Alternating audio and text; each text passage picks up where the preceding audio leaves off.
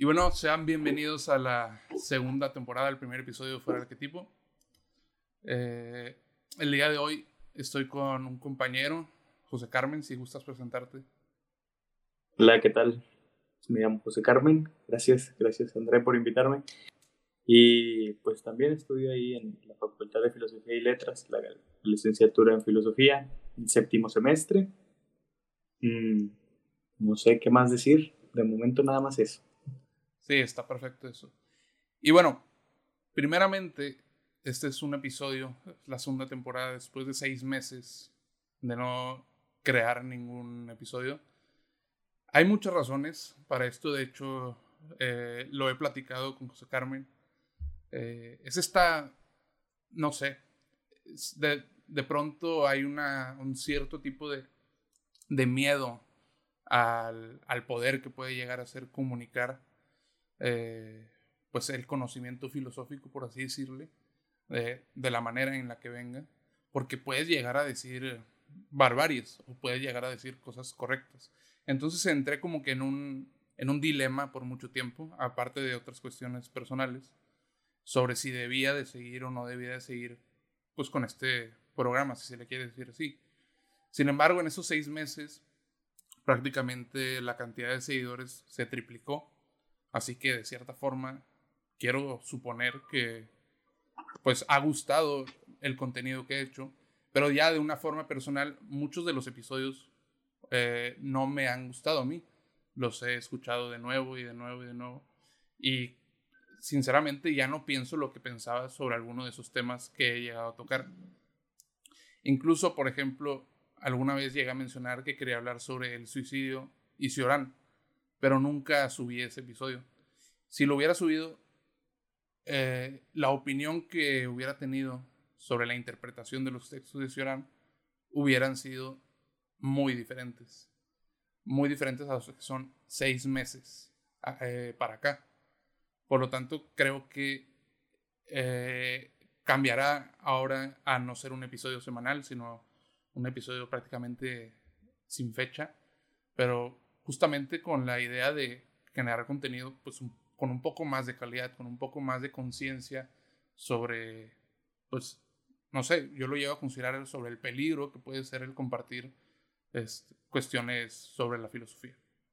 Pero bueno, entonces en el episodio de hoy eh, creo que es un tipo de tradición que como fue el episodio, el primer episodio de la primera temporada, pues estar dialogando con alguien más Así que veo muy pertinente la idea de hacerlo también en este primer episodio de la segunda temporada. Y pues el día de hoy queríamos hablar un poco sobre la forma o la experiencia quizás y pues ir dialogando sobre lo que es estudiar una carrera como esta en México, que creo que también es importante mencionar. Este, y pues la diferente perspectiva que puede llegar a tener José Carmen y la que puedo llegar a tener yo. Yo voy a pasar a quinto semestre, él está séptimo, entonces pues quieran o no, ya hay un año más de diferencia que como les digo, creo que es una diferencia que llega a ser muy grande porque si en seis meses considero yo que cambió mucho el conocimiento que pude llegar a haber tenido, pues en un año obviamente será también distinta. Por lo tanto, pues creo que será un episodio pues que puede gustar a la gente que esté interesada en, eh, en este tema y demás. Pero no sé con qué te gustaría empezar. ¿O cuál es tu visión general sobre la carrera de filosofía?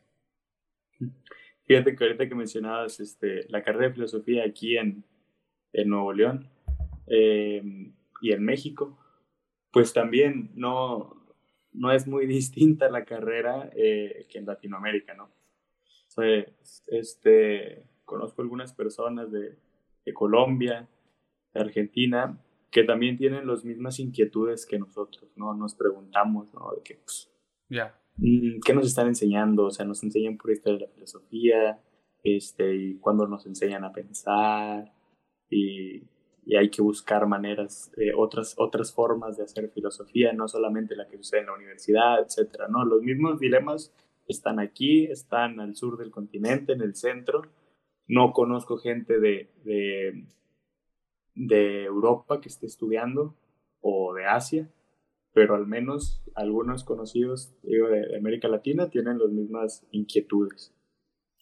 Sí, fíjate que ahora que mencionas, pareciera ser, y creo que alguna vez me lo, me lo comentó algún maestro, que la carrera de filosofía es de cierta forma una carrera de historia de la filosofía. Y es muy interesante pues verlo de esa forma porque si llega a tener sentido esa idea, siento yo. Sí, yo creo que sí. Digo, la carrera dice licenciatura en filosofía, más lo que te enseñan es pues lo que han pensado los, los filósofos, ¿sí? Em, no, el, el, objetivo principal, digámoslo así, es que conozcas qué han dicho. Más hacer filosofía no es uno de los objetivos principales. Ahora, que la filosofía por sí misma tenga como esa habilidad o esa magia de hacer que las personas empiecen a cuestionarse y a ver las cosas desde otro punto de vista, esa es otra cosa. Porque, no sé, uno, uno empieza a leer a alguien, empieza a leer, a empaparse de este filósofo, como por ejemplo ahorita que mencionabas a Ciorán, este, y empieza a ver las ideas de Ciorán. Que Ciorán, ¿cómo, ¿Qué opina sobre el suicidio? ¿Qué opina sobre estas otras cosas? Y uno se empieza a cambiar la manera de ver el mundo, ¿no? Dice, ah, caray, a ver, no había considerado esto, ¿no? Y luego ve a, a, otro, otro personaje que habla sobre lo mismo, dice, ah, caray, ahora esto. Sí, empieza a cuestionarse, ¿no? diferente, por así decirlo. Sí, empieza a cambiar su forma de ver, ¿no? El, el mismo hecho de conocer qué dijo otro hace a uno mismo cuestionarse, hace a uno mismo dudar, como diría Descartes, no hay que dudar. eh, y eso, eso es, pues es lo que, digamos que pasa, ¿no? Pero ¿qué pasa? Bueno, aquí la pregunta sería, eh, digamos que el, el, cuestionarse uno mismo está implícito ya en, en, el leer filosofía, pero ¿qué pasa como con el asunto del voy a, entre comillas, obligarlo? Voy a obligarlos a los estudiantes que también ellos hagan filosofía. O sea, ese aspecto casi no sucede casi no. Sí sucede así como que en, pequeñas migajas, ¿no? Proyectos finales que te encargan de que, bueno, haz un ensayo sobre, sobre uno de los temas y desarrolla tu idea propia, ¿no? Pero hasta ahí queda, ¿no? Hasta ahí, hasta ahí queda este, el asunto de, de, del, como digamos, del filosofar. Una, no te dicen cómo y solamente llega a tu trabajo final.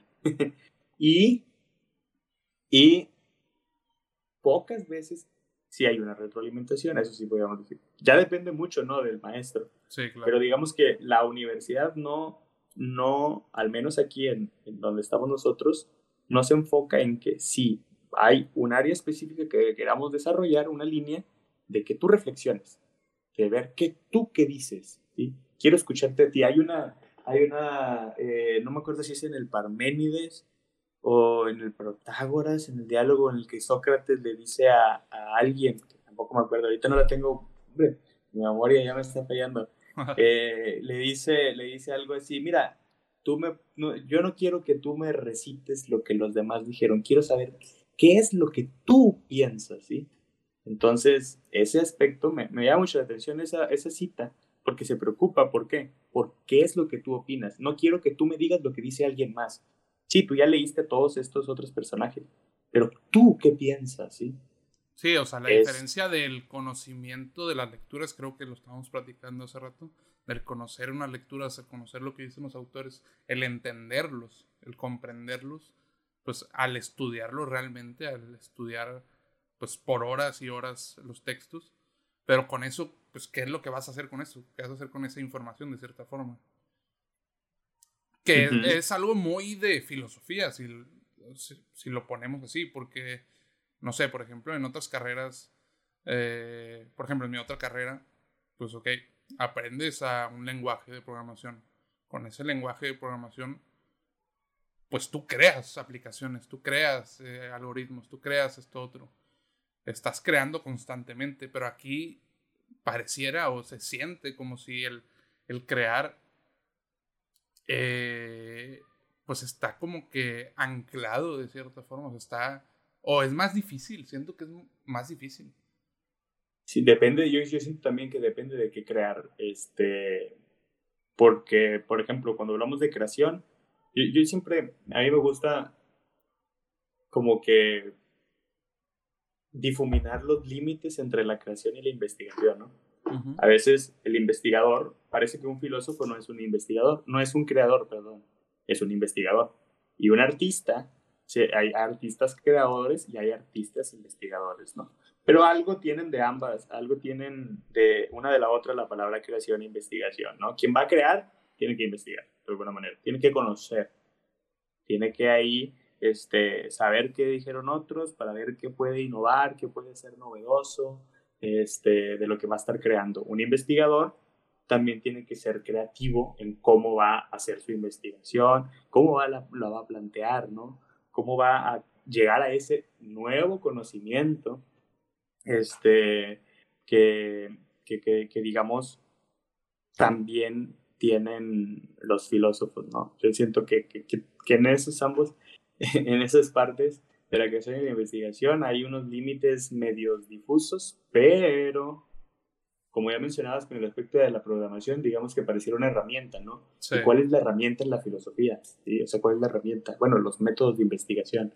Ahora, hay de creación a creación, hay de investigación a investigación. Si nos enfocamos en la filosofía académica, pues ahí, ahí siempre se habla de un rigor filosófico, ¿no? Y tienes que leer todo lo que ya se hizo para poder decir algo más, ¿no? No, no, sé si, si, si, sabes cómo está el asunto de la tesis de licenciatura, la tesis de maestría y la tesis del doctorado. O sea, ¿de qué va cada una? Mm, eh, o sea, ¿cómo?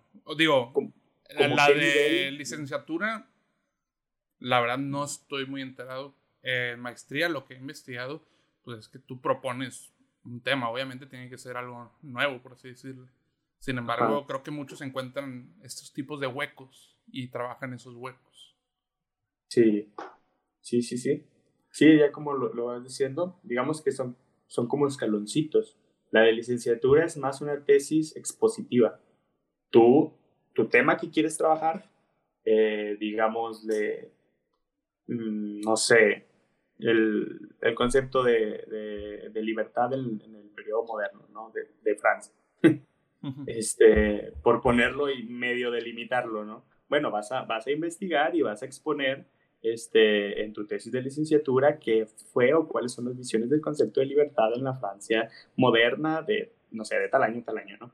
Va, muy bien, ya hiciste eso pero es, es como nada más de exposición, ¿no? No vas a dar ideas nuevas, no vas a proponer nada. En la maestría, ahora sí, vas a empezar ya como que a proponer algo, ¿no? A problematizar algo, principalmente. Ah, bueno, vamos a problematizar la idea de, del, del, del concepto de libertad, ¿no? en la modernidad, ya no solo en Francia, sino a partir de Francia, podría problematizarlo y en el doctorado, digamos que si sigues esa línea del mismo tema, pues ahora sí ya vas a dar, ahora sí tú vas a proponer este, un tema, ¿no? Sí. Vas a proponer algo que va a ser, digamos, tuyo. Ahora sí es tu voz, pero en, en la licenciatura no, exposición, en la maestría es un tanto que expones y que problematizas y que vas en tu voz y ya en el doctorado ahora sí, ¿qué es lo que tú dices? ¿no? Por eso digo que, que, la investigación o creación este, en filosofía académica sí tiene mucho rigor, o sea, es digamos más difícil, es muy, muy quisquillosa. Sí. Sí, y ahora, creo que es importante mencionar cómo la gente en general que no está muy metida en esta cuestión académica, eh, pues realmente no sabe a qué nos referimos con estos métodos filosóficos.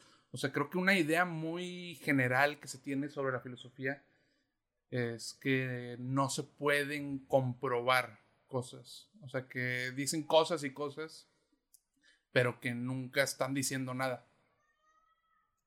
Pero, pues, se tiene que hablar de cómo eh, ni siquiera en la cuestión académica, pues se tratan los temas, eh, obviamente también para no incurrir en falacias, pues de cómo estás comprobando eso que estás diciendo, o sea, cómo estás, pues, es, cómo demuestras que eso que dices, si es así como dices, ¿no? Y creo que esa es una idea que no es que se tenga olvidada, sino que literalmente se desconoce sobre la filosofía. Sí, hay una, creo que, creo que Hessen lo marca, no me acuerdo, pero marca, digamos que las cuatro formas de interpretar el mundo, ¿no? De conocer y de interpretar el mundo. Sería la religión, la ciencia, la filosofía y las bellas artes. La religión, eh, fundamentada en la fe, las artes en las emociones, la ciencia en la comprobación y la filosofía en la demostración. Entonces ahí yo creo que ya hay una pequeña un pequeño distanciamiento ¿no? entre, por ejemplo, ciencia y filosofía. La ciencia comprueba y, la, filosofía demuestra. Como tú ya, ya, lo, ya lo venías diciendo, este, ¿cómo compruebas ahora sí lo filosófico? Pues creo que no se comprueba, no se puede comprobar siempre, a menos que se, la investigación en filosofía se vaya a ligar con la ciencia, este, sea natural o sea social, porque creo que también, por ejemplo, cuando la investigación este, de alguna cultura desde el punto de vista filosófico, pues bueno, tienes, tienes todos estos aspectos em, teóricos de, filosofía de la cultura o de la sociología que te aportan elementos para comprobar tu, tu investigación, ¿no? Sí, o sea, que puede de cierta forma combinar, ¿no? Al final del día. Sí, eso, eso también es algo que sucede, ¿no? Que se combina con otras áreas. Sí, sí, sí, sí, lo he visto o sea, en muchas investigaciones, ¿eh? la verdad. Este. También, o sea, otro aspecto eh, que creo que se desconoce mucho sobre pues el mismo estudio de la filosofía. O sea, obviamente están las generalidades, para qué sirve, de qué, de qué vas a trabajar, o directamente se llega a la conclusión de que no sirve de nada, eh, solo es perder el tiempo, está muy fácil. Creo que eso no sé qué opinas tú, creo que podemos hablar un poco sobre la dificultad este, eh, en la universidad. No sé qué te ha parecido a ti en cuestión de dificultad. La dificultad. Ah, por un momento me, me, pareció que te iba a decir por el camino de la utilidad, pero la pregunta dice dificultad. No te entendí muy bien. O sea, la dificultad me refiero eh, estrictamente de estudiar. O sea, ah, de sacar buenas calificaciones, de, de pasar el rato, de no tienes que estudiar, sí tienes que estudiar. O sea, este tipo de aspectos. Fíjate. No sé qué tan. Yo creo que como cualquier área, para algunos va a ser más fácil, para otros va a ser más difícil, por eh, diferentes, no sé, no sé si, si las inteligencias múltiples estas de las que se habla ayuden, que, que tenga alguien más desarrollada la inteligencia eh, relacionada a la lectura, a la comprensión lectora y que sé otro, ¿no? Supongo que sí ayuda, eh, pero mucho, y pues tú también sabrás, es leer, ¿no? Este, la dificultad principal, comprender los textos.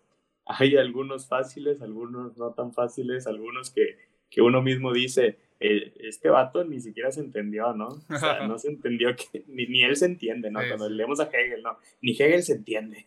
Sí, claro. Este, y otros muy, muy alivianados, ¿no? O sea, leer a Platón es, es bien tranqui, o sea, Platón son pláticas, básicamente, lo que estamos haciendo aquí, nada más escrito. Sí, prácticamente. Bueno, no, no tan así, ¿verdad? Pero, pero sí, sí, es mucho más sencillo. Este, varía de texto a texto. Ahora sí, yo siento que eh, la dificultad es la comprensión. Ahora, hay diferentes tipos de comprensión no lectora o no lectora también, por así decirlo, ¿no? Eh, por ejemplo, leer un poema no, no implica lo mismo que leer una novela.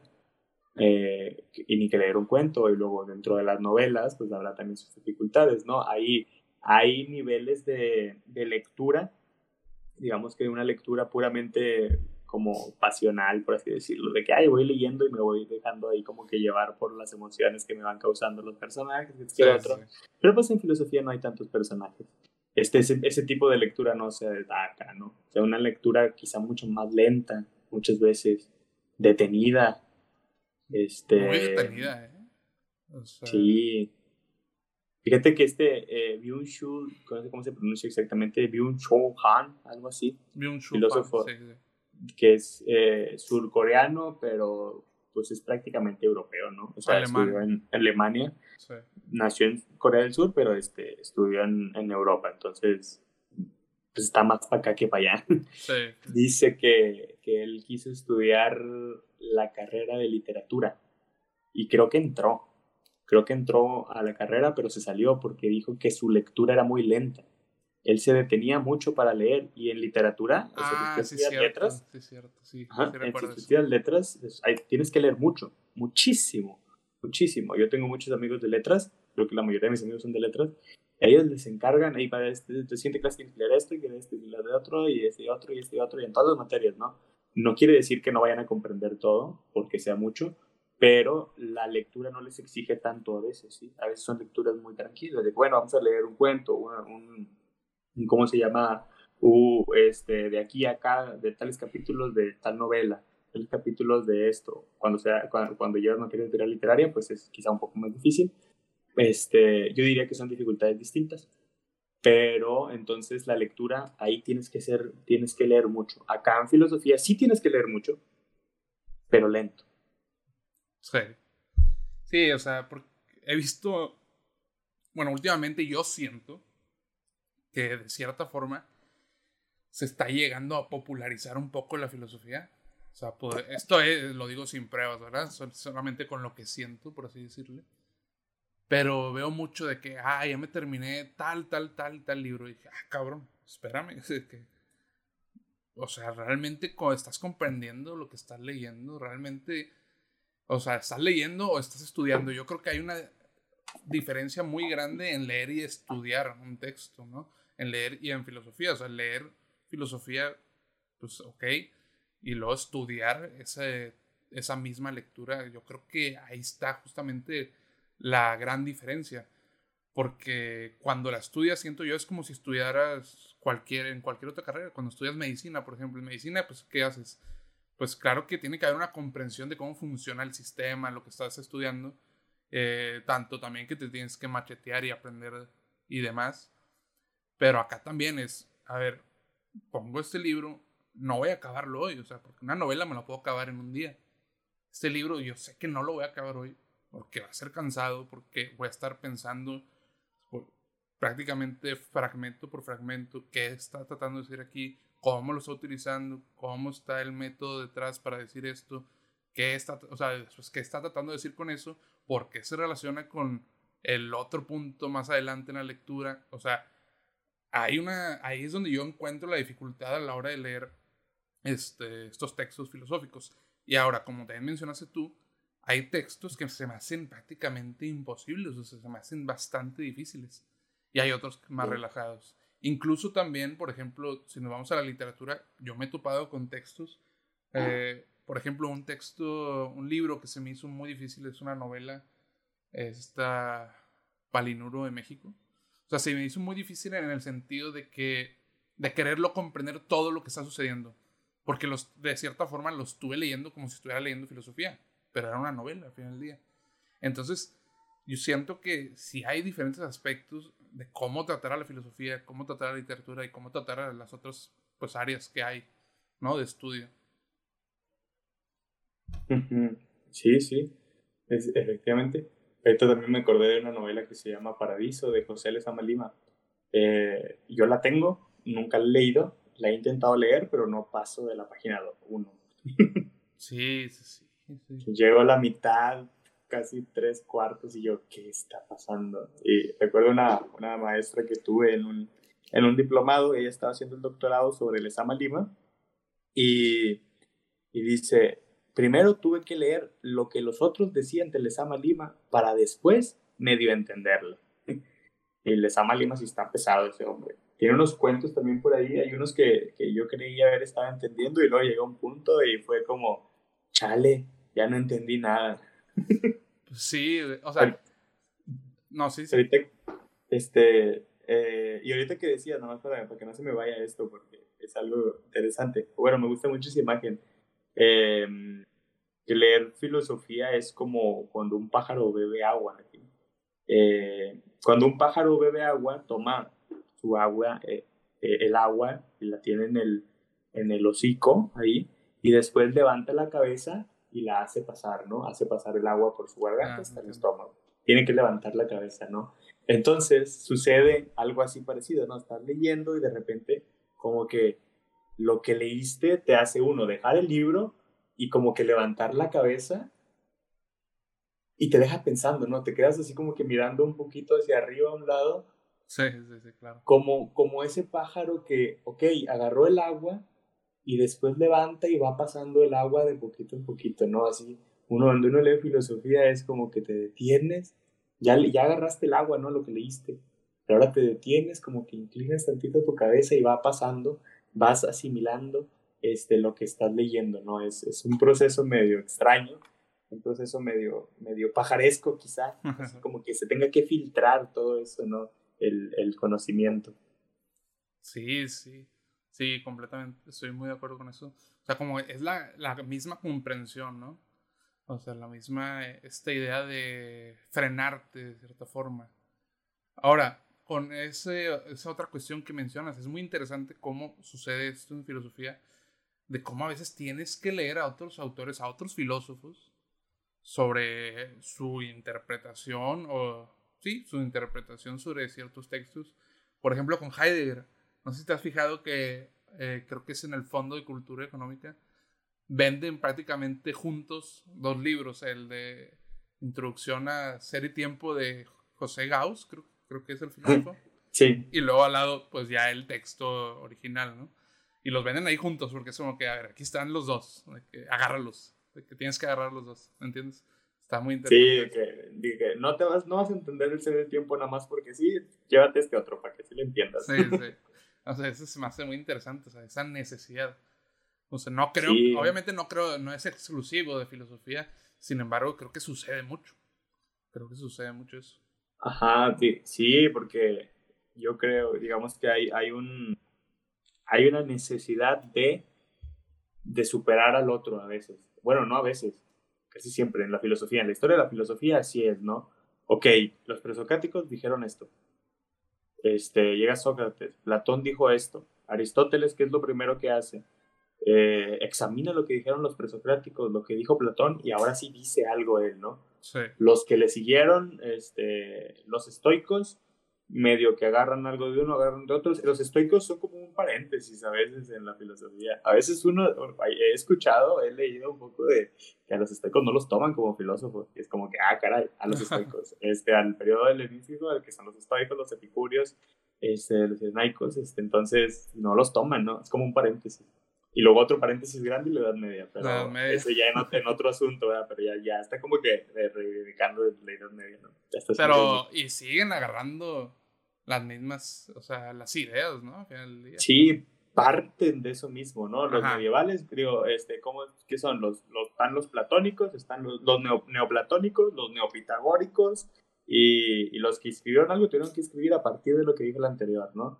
Y luego los que vienen, eh, los modernos, se desprenden de lo anterior para decir algo, pero dicen eso y siguen las corrientes, ¿no? O sea, con el periodo moderno empieza la teoría del conocimiento y, y de un lado los empiristas, del otro lado los racionalistas, ¿no? Y van siguiendo como que lo que dijo el anterior para traer algo nuevo, siempre, siempre tratando de, de ver qué dijo el anterior. Entonces, este, se vuelve bien difícil. Si quieres leer a, a Heidegger, pero no has leído nada de lo que hay antes, es como, Bro, no le vas a entender. Está medio difícil, ¿no? O sea, está complicado. Ahora, no que sea imposible, pero sí va a estar bien difícil. Sí. Ahora, pero ¿y qué, qué opinión tienes en cuanto, por ejemplo, a los postmodernos? Porque de pronto pareciera que se deslindan de todas esas ideas, ¿no? Sí, hay otra cosa que, que, de hecho me gusta mucho. Em, muchos yo no sé por qué estrictamente se habla de un fracaso del posmodernismo. Este, bueno, sí sé por qué. Pero no, no me gusta tanto esa idea, al contrario, me agrada, me agrada como que ese aporte a partir desde, desde otros círculos, ¿no? Desde no una tradición estrictamente europea, sino desde hay otros saberes, ¿no? Con esto, por ejemplo, de las epistemologías del sur o, o pues todo lo, el, rompimiento, de los grandes discursos, ¿no? De, del capitalismo, de la religión, de todo esto, ¿no? El marxismo, eh, y que van surgiendo estas nuevas, pues, no sé si decirle tendencias filosóficas o áreas filosóficas, este, que, que, vienen a generar nuevo conocimiento. Muchas veces, yo siento que muchas veces a partir de, de la ruptura del modernismo, ¿no? De todo esto que se fue instaurando, eh, y otras veces a partir de otra cosa, ¿no? Que es, por ejemplo, toda esta área de las epistemologías del sur que dice, no, no, no, o sea, nosotros también, con, con nosotros también este, producimos conocimiento, no es el mismo conocimiento que tú has estado haciendo, tú, o sea, Europa, este, o sea, tú, hashtag Europa, Estados Unidos, este, somos nosotros los, de, los, los, del, los, los del sur, este, los de África, que también tenemos distinto, distintas formas de saberes este, que no responden estrictamente a tu pensamiento causal, a la causa y efecto, sino a otras cosas, ¿no? El de, por ejemplo, el debate entre Occidente y Oriente, de que Occidente tenemos la causalidad y Oriente tiene la si lo ponemos en palabras de Jung, se llama sincronicidad, pero pues tiene que ver con el azar, con esto, ¿no? Ellos no ven, no, no creen que el azar este, sea algo malo. Al contrario, se rigen, digamos que por esas leyes del azar. Que está bien interesante ese asunto, o sea, está buenísimo. Digo, Jung no es muy tomado, una, eh, como filósofo, como psicólogo, no lo toman muy en serio porque sí se vuelve medio místico, o sea, el vato sí se vuelve medio místico para los ojos de Occidente, pero para los ojos de Oriente... Eh, esa es la cuestión, es, ¿eh? muy interesante. Nos estás entendiendo, sí. Entonces, por ejemplo, me surge la duda ahorita de qué onda con, con la filosofía en Oriente, cómo se enseña filosofía en Oriente, ¿no? sí, estaría muy interesante realmente saber. Y es que justamente pareciera que, o bueno, eh, el entendimiento de la filosofía y el conocimiento en sí, pues está dividido en muchas, en muchos sectores, en muchas visiones y a veces muy dominantes unas que otras. Y pues, es, una dificultad, pero no sé, por ejemplo, si lo quieres ver, eh, pensadores tipo, creo que Schopenhauer, Nietzsche, incluso, por ejemplo, Sioran, que pues mamaba Nietzsche de cierta forma, eh, como pues estudian mucho que si el hinduismo, que si el budismo, como para ver estas diferencias, para realmente conocer más allá de la visión que se tenía justamente eh, pues en su territorio, ¿no? Y creo que eso es algo muy importante que se debe hacer. Eh, incluso, por ejemplo, aquí en México, cómo se olvida mucho lo que hay atrás en la historia de México. Se tiene esta visión un poco más, no sé, quizás sí, americanizada, que al final del día llega a ser un poco europea. O sea, no sé, creo que hay mucho donde ver que a veces tendemos a evitarlo. Sí, o tenemos muy arraigado este, como que una esa visión europea, ¿no? Y el, ese, eso es a lo que hay que aspirar, ¿no? Tenemos que aspirar a Europa, tenemos que aspirar a Estados Unidos. ¿Por qué no tenemos que aspirar a lo que hay aquí? O sea, ¿qué onda con eso? O sea, nosotros no valemos lo mismo que lo que, que lo que vale en Estados Unidos o, o Europa. Eh, hace ratito que estábamos platicando antes de empezar esto, estamos hablando de irnos a estudiar a otro lado, ¿no? Sí. sí. estudiar a, Francia, irnos a estudiar a, a, otros lugares, los idiomas, todo eso. ¿Por qué no irnos a estudiar a, a, Michoacán, allá en Morelia, ¿no? hay una buena escuela de filosofía, se supone. ¿Por qué no irnos a estudiar a, la UNAM? ¿Por qué no irnos a estudiar a, a Colombia, Argentina, Brasil? este, o, si ya ampliamos este, quizá un poco, que viene siendo Europa como quiera, este, como le llaman Iberoamérica, eh, Portugal, España, ¿no? Sí. Este, ¿por, qué no, ¿Por qué no dijimos? O sea, es bien raro, es bien raro que tú escuches, no, yo me voy a querer ir a hacer la maestría a Argentina. Sí. Cuando, nunca he escuchado eso. No, ah, eso, eso sí, yo creo que sí hay. ¿Por qué? Porque también hay gente muy importante allá. Yo, yo en algún momento últimamente he estado pensando en, en hay, hay, un filósofo que a mí me llama mucho la atención que se llama Walter Cohen. Walter Cohen hace, hace filosofía para niños, habla, que trabaja mucho el tema de la infancia, es un tema que a mí me llama mucho la atención, y, y tiene varios proyectos allá en, Brasil. Y digo, uno de mis como que sueños locos es, estaría con ganas ir allá ir a estudiar con Walter Cohen. Eh, además de que la persona, Walter Cohen, es, es un pan de Dios, como le decimos aquí, es, es, es un amor, ¿no? tú lo ves, tú, tú platicas con él y el rato es, es tan humilde que, no sé, o sea, te, te, te atrapa, te atrapa en cómo habla, de lo que dice, cómo lo dice, y es bien humilde, le preguntas cualquier cosa y, y te la responde, ¿no? Sin, sin ninguna complicación. Eh, sé que también gente que se ha ido de aquí de México a estudiar allá, este, pues él les da, les da asilo en sus casas porque están estudiando ahí un tiempo, el otro, o sea, digo, es, es un pan de Dios. Y, y, ¿por qué no ir ahí con él? ¿Por qué no ir con, a otros lugares, ¿no? De, de, de América. Sí. Sí, sí, o sea, se tiene.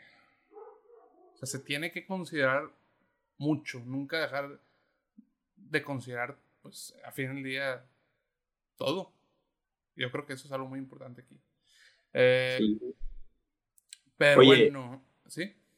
Fíjate, bueno, no sé qué tanto como de tiempo, pero me salió un tema que me llamó mucho la atención, ahorita lo recordé, de qué pasa, por ejemplo, una, la educación que tenemos aquí, pero cuando viene gente de fuera, que también se le toma mucha atención, ¿no? A los que vienen a hacer investigación, los que vienen a hacer, a hacer cosas que están relacionadas con la educación. Y lo digo específicamente por un sujeto que es este José Barrientos. José Barrientos, haz de cuenta que lo adoptaron aquí en México. Él, él es el del proyecto de, de, el proyecto Boesio, que es filosofía en las cárceles, precisamente.